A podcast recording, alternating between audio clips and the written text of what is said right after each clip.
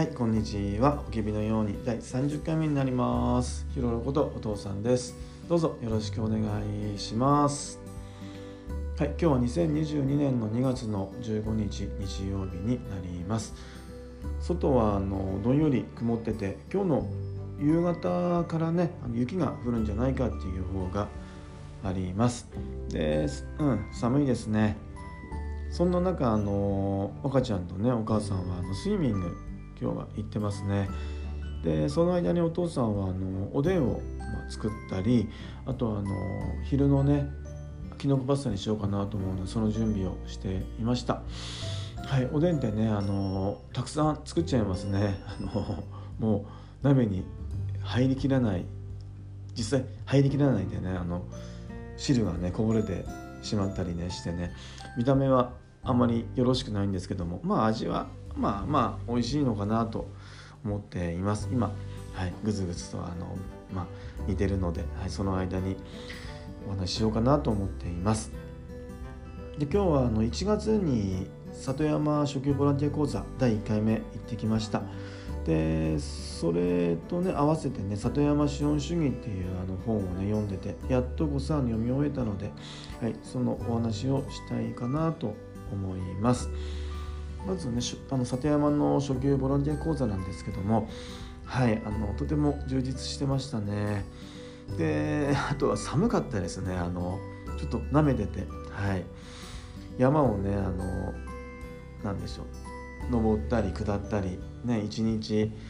してたので、はい、体があのガチガチになりましたね。で寒くって寒くってたまらなかったんですけども。はい。ねあの今まで知らないことをね知ったり体験ねしたりするっていうことはとても充実しますね。はい。で午前中はねあの雑木林に入ってね神事ね、神にことって書いて神事ですよね。神様にこれからねあの、まあ、1年間あの山に入ってね木を切ったり いろんなね木の勉強をしていきますっていう。だからあのねあの大切に山をねしていきますので私たちのこともお守りくださいっていうようなねあの神事をねしましたね。そしてね一本ね木をね切らしてもらって伐採っていうんですかねはいしましたね。はいでねそのまあ邦画っていうんですか彦映えですよね切り株の脇からね新しい芽が出てくるっていうね話を聞いたりしてはいうんなんか今までなんとなくねなんか知ってはいたようなことでもね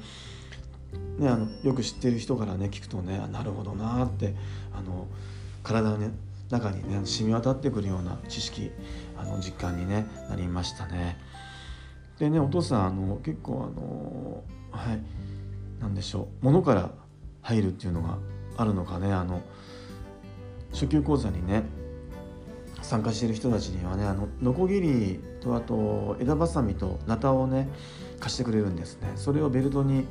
刺してあの必要な時にねあの抜いてあの使ってねまた収めていくんですけどもそれがなんかあのまあ刀をね鞘に収めるようなね感じでねあの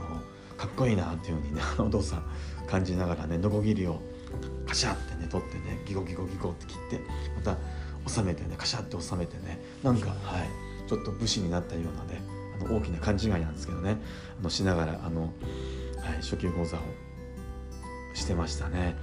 でその後ねあの、まあ、歩きながらあの大きな公園に行ってねあのクヌギと,、えーと、あのコナラの、ね、違いとかねサザンカとね椿の違いなどをねあの教えてもらいながら歩いていきましたね。なんだろうねこうしたねちょっとしたあの知識っていうかね、まあ、知ってるようでね、はっきり知らないような知識をね、あのー、が分かるとね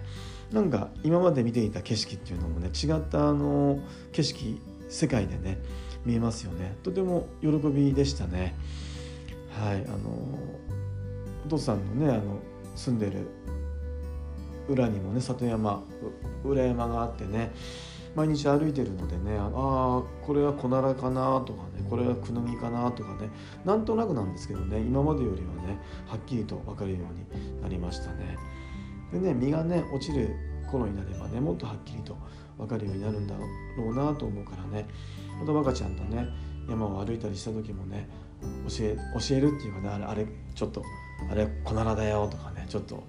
なんだろう知ったかぶろうかなとか思っています。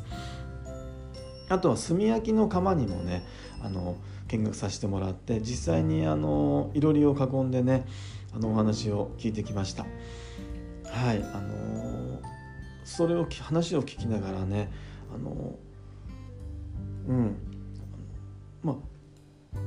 あなんでしょうねあの意識がねやっぱり変わっていってね、まあ、制度が変わるんだなっていうねどっかで聞いたような、まあね、あの古典ラジオでね深井さんが話してたりあの集合でね周さんが話してるようなねことをねあのあ同じような話をしてるなっていうことをねお父さんニヤニヤしながらね聞いてましたね。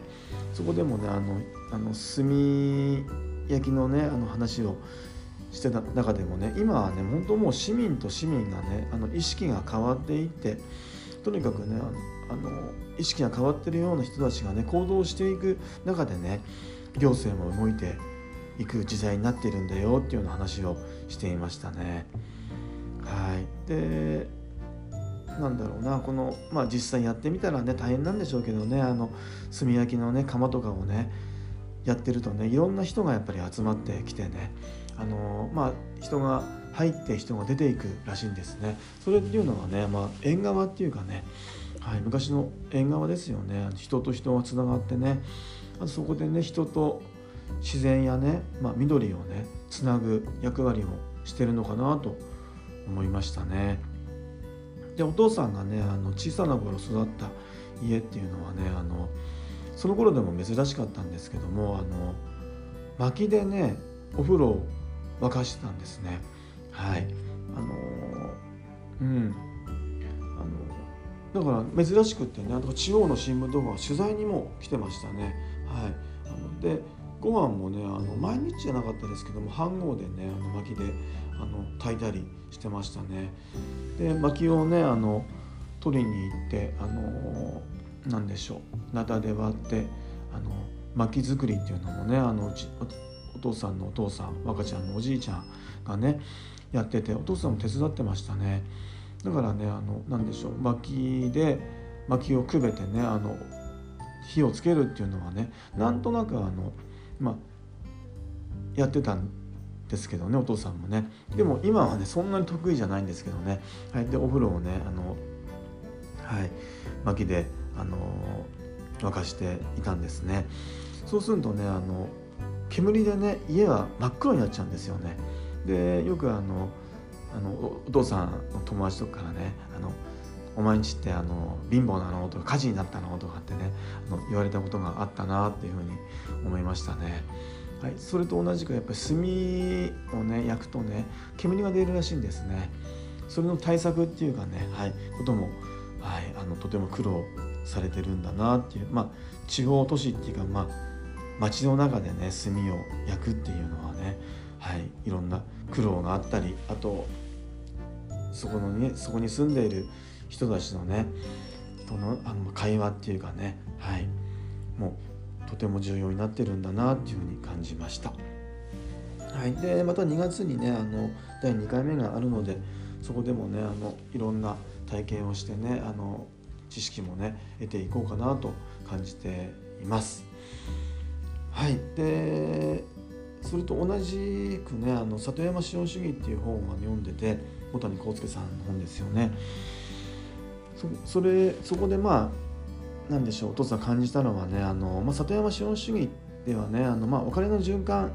しているねこのマネー資本主義っていうのは本当否定してないんですね。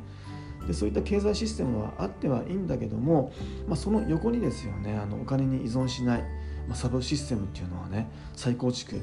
していこうっていうね話をね書かれてましたかね。なんか二刀流でいいんだっていうねあのマネー資本主義とあの里山資本主義っていうかねあのお金に依存しないサブシステムっていうのはね二刀流でいいんだよって。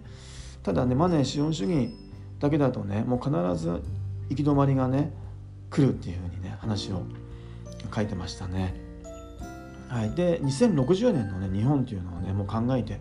あの動いているんだっていう話が印象的でしたね。50年単位で考えるとねうん。もう本当もう激動ですもんね。1910年から1960年って考えるとねあのもう戦争とか政治とかねもう今じゃ考えられないようなあの時代でしたよね。で1960年から2010年って言ったらあの高度経済成長っていうんですか。でバブルが崩壊してあとねあの神戸の震災やあとオウムのね事件とかねいろんなことやっぱりあってねあのうん。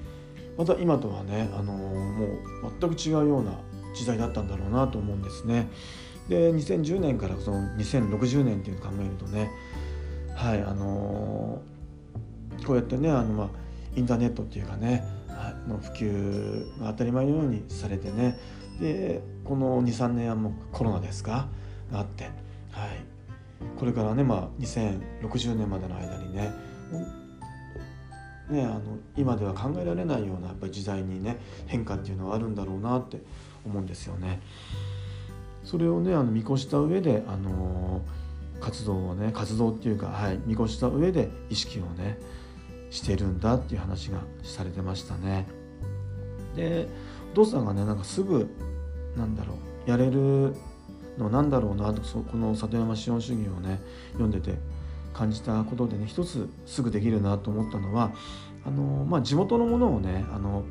これからも買っていこうというふうに思いましたね。はい、あの何でしょう、まあ、地元のものがね多少例えば無農薬でね高くってももう積極的にそれはもう買っていこうっていうふうに感じましたで今までもねあの、まあ、例えばお肉だったら国産のもの、ね、野菜だったらねあの、まあ、なるべく近いね地元産のものとかっていうふうにはね意識はしてたんですけどもはいあのやっぱり地元のものを買うことで例えばその地元の人の気持ちだったりあと働く場を作ったりねでお金が循環していってねあのもうその地元がね豊かになるんだよっていうようなね話はねあなるほどなっていうふうに感じましたね。で遠くのものをね買うっていうことはねぱり輸送費でね、まあ、化学燃料とかね石油とかを使っているんだよっていうようなうん確かになっていうふうに感じましたね。お父さん勉強不足でねあのー、はっきり分かってないんですけどもあの外国のものってなんで安いんだろうなって確かにお父さんの中でも思いますね。例えばあの鶏肉がねあの日本の鶏肉が500円だったらねブラジルの鶏肉が例えば200円とかね安いですもんね。中国産のあだ日本のね青森のニンニクがね200円だったらねあの中国産のニンニクって20円とかね、はい、そのぐらい差ありますもんね。うん、やっぱりたくさん作ってるから安いんですかねなんでかちょっとわからないんですけどもそこそこそこもねあの少し調べていこうかなと思っています。あとはそこでその本で言われたのでねあの確かになって感じたのがあの、まあ、顔が見えるっていうね。はい。あのまあモスバーガーとかねあのもう10年15年前ぐらいからですかね。あの例えば誰々さんの大根ですよとかあの誰々さんのレタスを使ってますとかね。あのどこどこさんの誰々さんの卵ですとかお肉ですとかってなんかあのボードで載せたりしてるじゃないですか。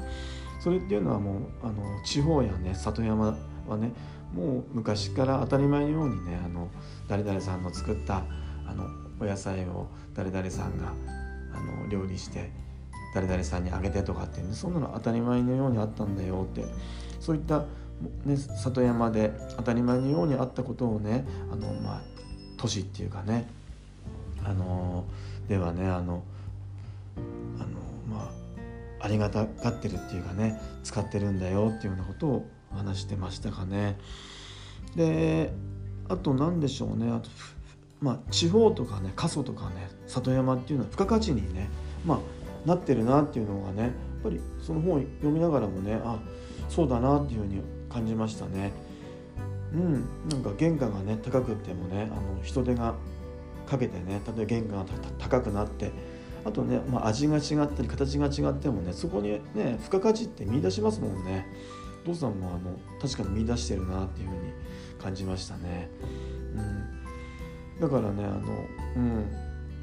都市だからねまあ都会だからなんでしょう。いいってわけでは確かにないんだなってあの里山だからこそまああのね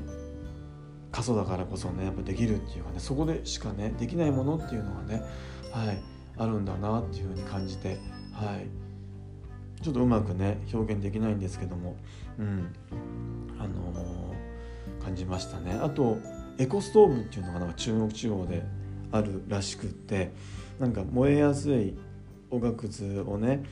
なんか入れてあの木の枝45本入れればねなんか一日中あったかいらしいんですね。でストーブになってその上にね鍋を置いて煮炊きなどにもできるらしいんですね。うん。でもそれなんか市販では売ってないらしいんですけどもなんか自分で作れるようなこと書いてましたね。ただマンションでそれが使えるのかなとかなんか思いながらあの、ね、使ってみたいなとお父さん思っています。あとはあのヨーロッパのねオーストリアです。オーストリアね。ではねあの憲法でね原発をね作るのもあの稼働するのも廃止してるらしいですね。知らなかったですね。で今ではもう国を挙げてあの木材であの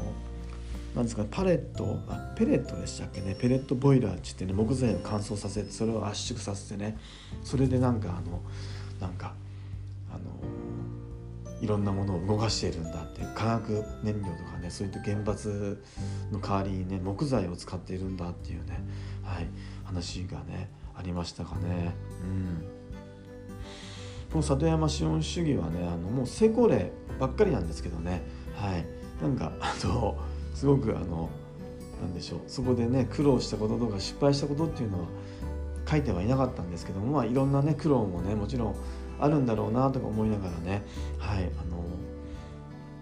お金だけにね頼らない資本主義っていうんですかね。それをねあの里山やね地方からねあの発信していくっていうか意識をね変えていってはい、新たなね資本主義っていうのをね作っていくんだっていうようなねこともねお父さんもなるほどなと感じましたね。でそれもねあの古典ラジオのねあの資本主義会を聞いたりあと周さんのねあの集合だったりねあと樋口塾のいろんな方の、ポッドキャストを聞いたりしてもねお父さんあの新たなまあ資本主義っていうか新たな生き方働き方暮らし方社会の作り方とかもねお父さん感じてますね。でモさんとかね伊沢さんがねあの、まあ、ツイッターで発信してるしててねお父さんすごく感じて感じたこととしてはねあの、まあ、できることですよね。はい、できることそれもねあのお父さんがね人のためにできることだったりね、まあ、社会のためだったり、まあ、日本やね世界のために何が今できるんだろうなっていうことを意識しながらねこの1年をねあの過ごしてはい行こうかなと感じていますね。はい、で初めの方にも言ったんですけど50っていうねあの年のね重みっていうのはやっぱり感じてるんですけども、うん、でもなんだろうなあの49の時よりはね、うん、ワクワクしてますねなんか